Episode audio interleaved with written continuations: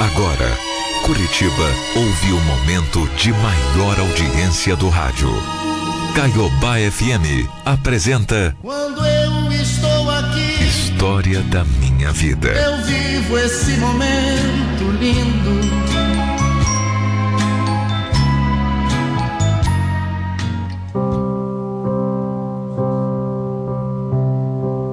Uma vez eu vi que a gente pensa que conhece uma pessoa quando tá com ela, mas que a gente só vai conhecer mesmo de verdade quando se separa.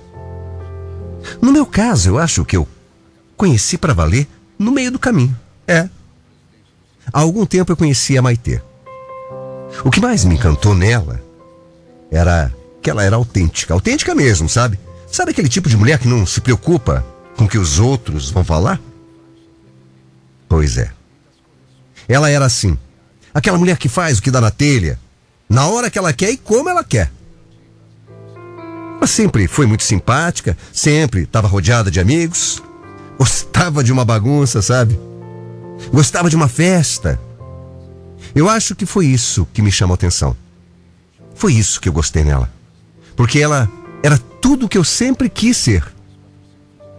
Mas a minha timidez me impedia.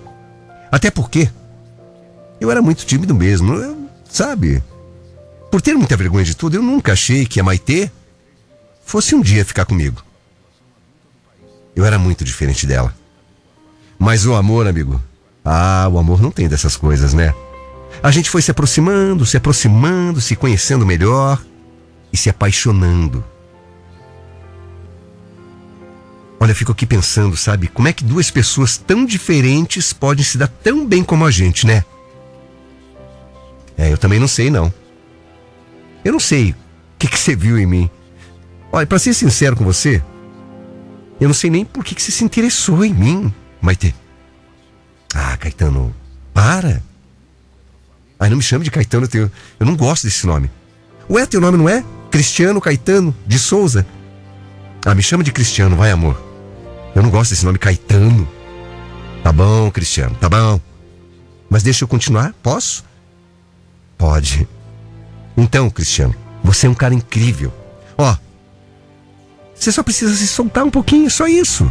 Nada mais. Ah, tá, né? Pra você é muito fácil falar, né, amor? Mas eu sou assim. Eu sou tímido, é. Ah, mas não tem problema, isso não importa, porque eu te amo mesmo assim, seu bobo. Do jeitinho que você é. E eu acho. Eu acho até lindinho esse teu jeitinho tímido, sabia? É, mas não era só timidez, não. A gente era muito diferente em tudo, sabe? Ela adorava sair, barzinho, virar noite na rua. Já eu, pff, eu gostava mais de ficar curtindo um filminho em casa, um cobertorzinho, sabe? Uma pipoquinha caseira, um sofá com as pernas esticadas. Era isso que eu gostava. Era ela a mulher mais linda que eu conheci e mais descolada também. Já eu, eu era o cara mais certinho. Ela mais coração. Eu, muito mais razão. Enquanto a gente. Enquanto a gente estava junto, as pessoas diziam que nunca ia dar certo. Pelas diferenças, inclusive a minha mãe, né? Que eu preciso dizer, nunca, nunca gostou do Maitê. Sabe, eu tinha certeza. Eu tinha certeza que minha mãe não ia gostar. Por ela ser muito diferente de mim. Mas foi essa diferença que fez com que a gente encontrasse o equilíbrio um do outro. É. Ela tinha chegado para deixar minha vida mais leve. E eu? Ah. Eu para deixar dela um pouco mais centrada, né? A gente então namorou por dois anos. Eu era muito feliz com ela. Para mim, sempre foi um sonho que se tornou realidade ter essa mulher na minha vida. Mas não demorou também muito para que esse sonho maravilhoso se tornasse meu maior pesadelo.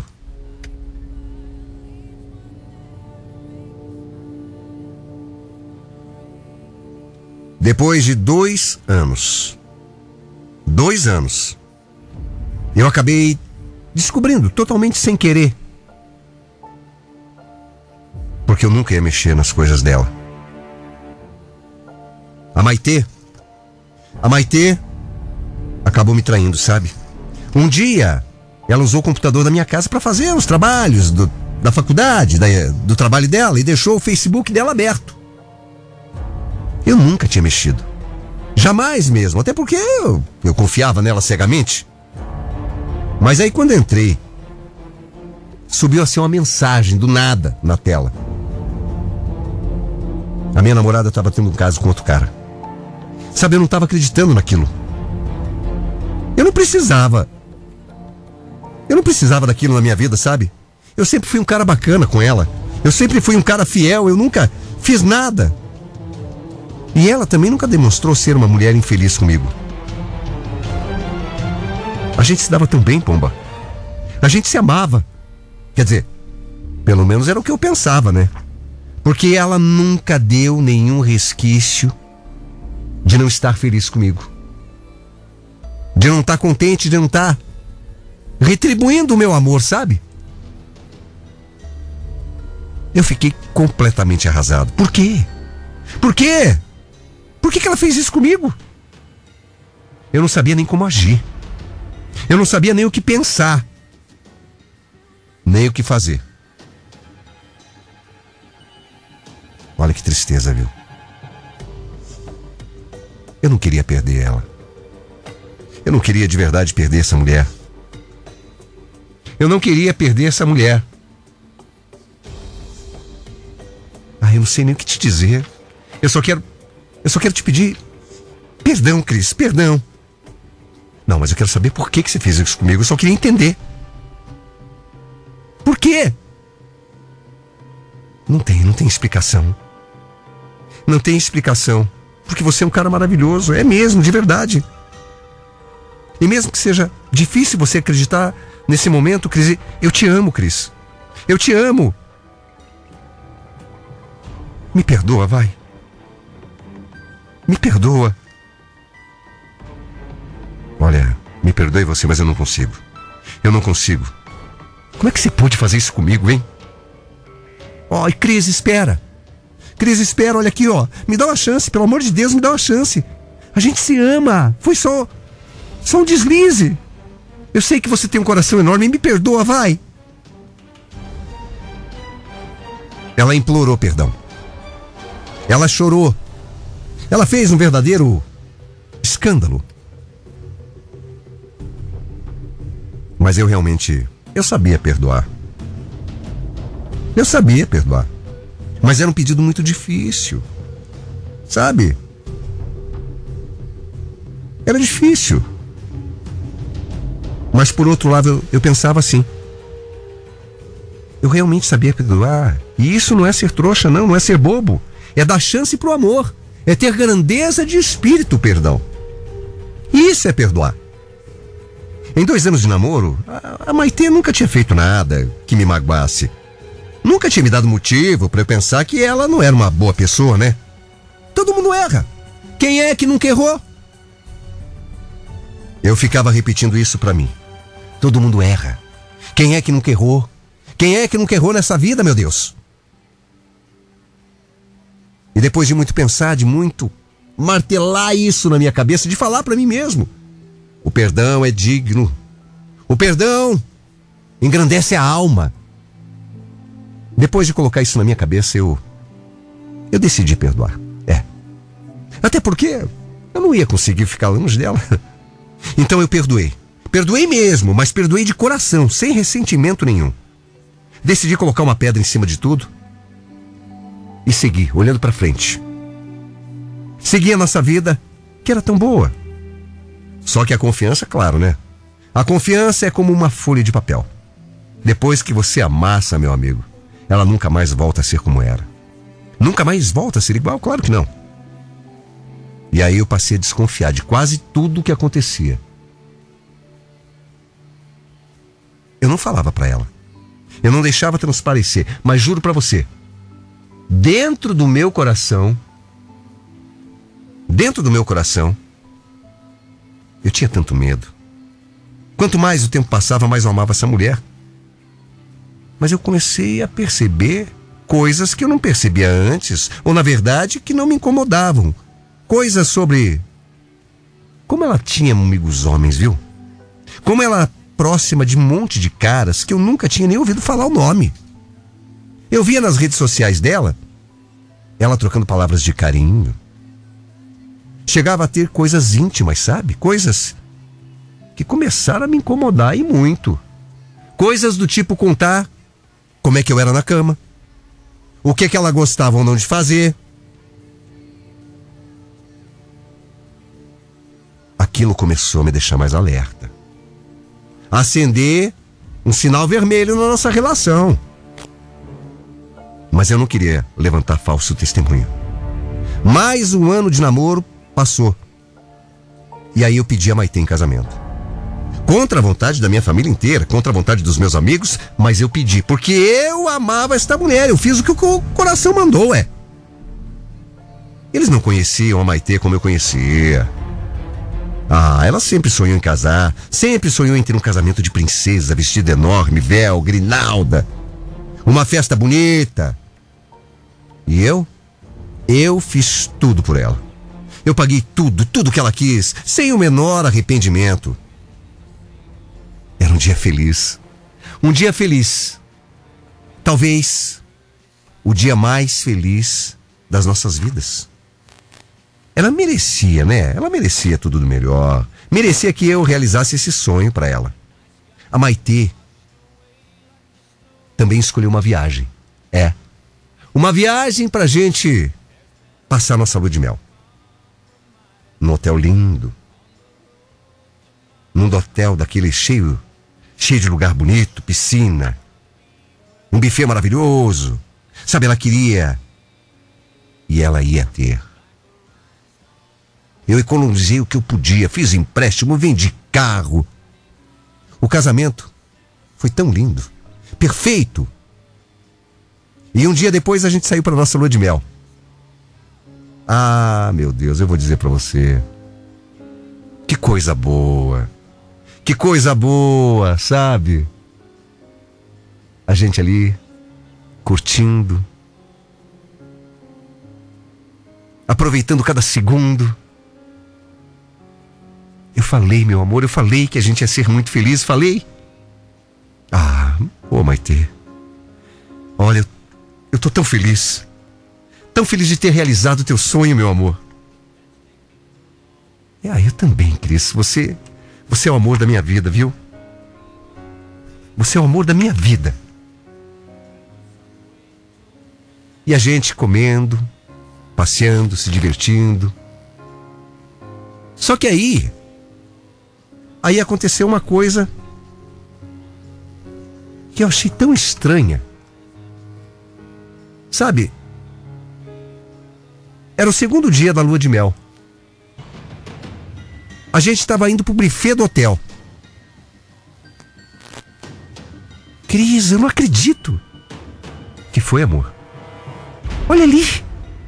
Tá vendo aquele cara sentado ali, ó? Que cara, amor? Ali, do lado do buffet, ali, ó. Na primeira mesa da me... ali, ó, da esquerda. Ah, tá. É o Gustavo. Quem é Gustavo? Meu primo. Meu primo Gustavo. Eu, eu já falei tanto dele. Gustavo? Ué? Gustavo?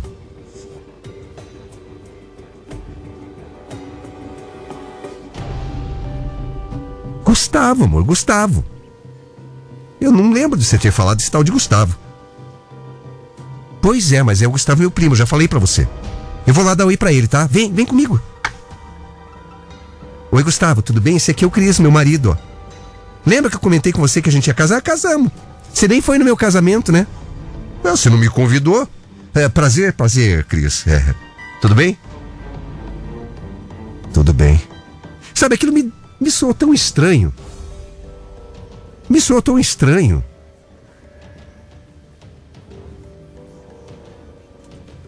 Mas eu vou dizer para você. Quando a gente tem uma pulga atrás da orelha, a gente tem que ficar pé. É esperto. Alerta. Porque depois do jantar, ela e o tal primo Gustavo não se largaram mais. Eles não pararam mais de conversar. E eu, Só olhando aquilo, achei tão íntimo um primo que surge do nada e que, de repente, aparece bem no hotel que a gente está em lua de mel, do nada. Mas enfim. Continuou a nossa lua de mel. Continuamos ali, curtindo a piscina. Vez ou outra eu vi o tal do Gustavo ali no hotel. Mas aí à noite, no quarto dia, aconteceu um troço que eu não esperava. A gente saiu para comer e eu comi um, um sushi, um peixe, que acabou me fazendo muito mal. E eu fiquei no quarto passando mal. E a Maitê falou: amor, você quer que eu vá comprar alguma coisa para você na farmácia? Olha, amor, se não for incomodar, eu, eu, eu queria, porque eu tô tão mal, eu, não tô me sentindo bem, não, viu? E ela foi. Só que, amigo, ela foi e não voltou. Como assim não voltou? É, não voltou. Ela simplesmente desapareceu.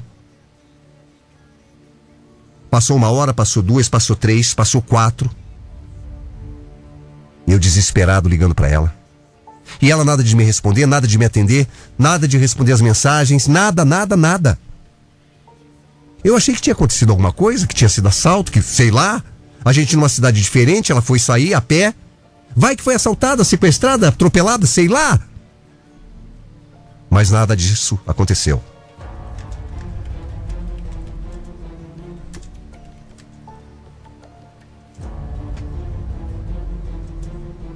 Nada disso aconteceu.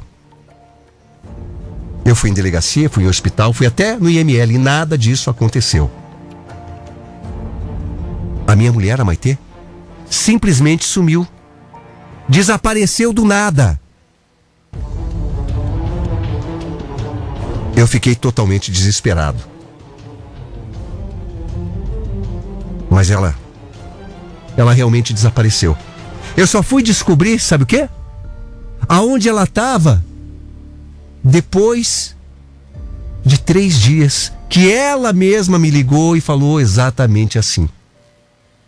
Olha, Cris, eu sei que. Eu sei que você fez tudo por mim. Eu sei que eu errei com você. Mas eu também sei que eu preciso ser sincera. O Gustavo não era meu primo.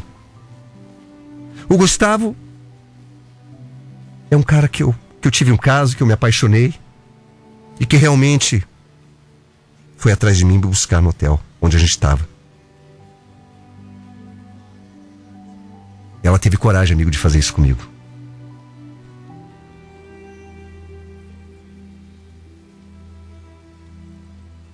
Ela teve coragem de fazer isso comigo. E desde então eu não sei mais o que fazer da minha vida.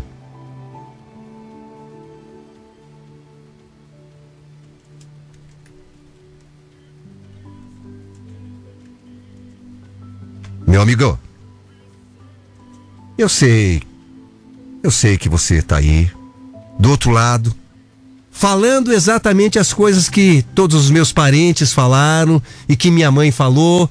Eu te avisei, Cris. Eu te falei, Cris.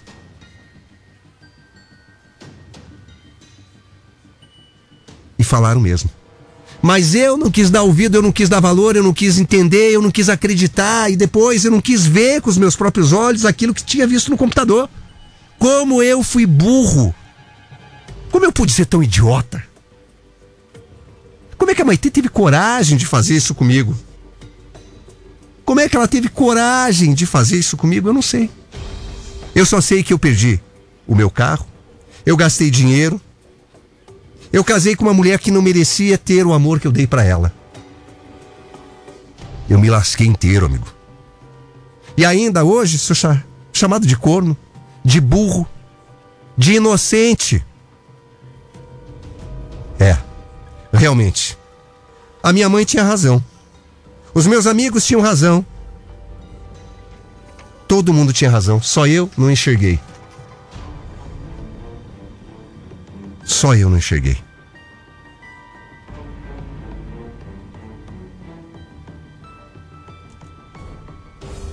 E agora minha vida não tem mais sentido.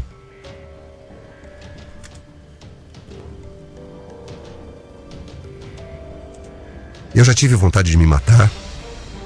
Eu já tive vontade de matar ela.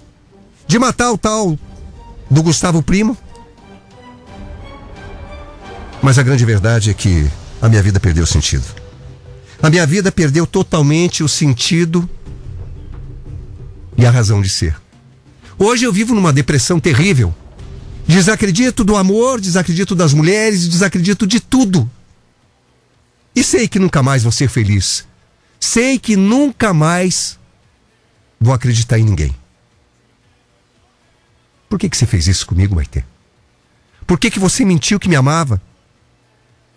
Só para me ver sofrer? Só para me fazer sofrer? Só para me ver chorar? Você conseguiu. Você acabou com a minha vida. Eu não acredito mais em ninguém. Nem no amor, nem nas mulheres. Para mim acabou. Acabou.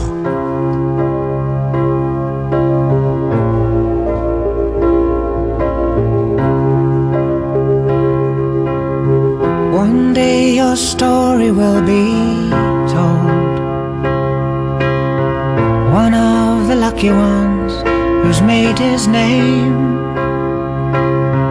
One day they'll make you glorious beneath the lights of your deserved fame, and it all comes round once in a lifetime, like it always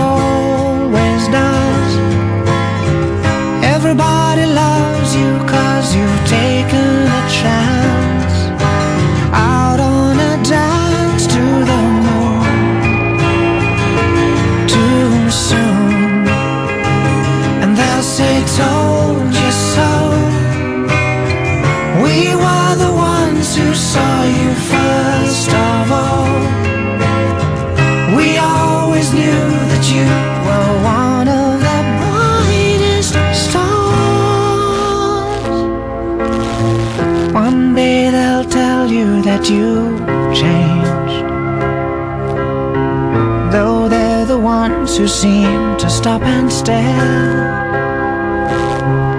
One day you'll hope to make the grave before the papers choose to send you there. And it all comes round once in a lifetime, like it all.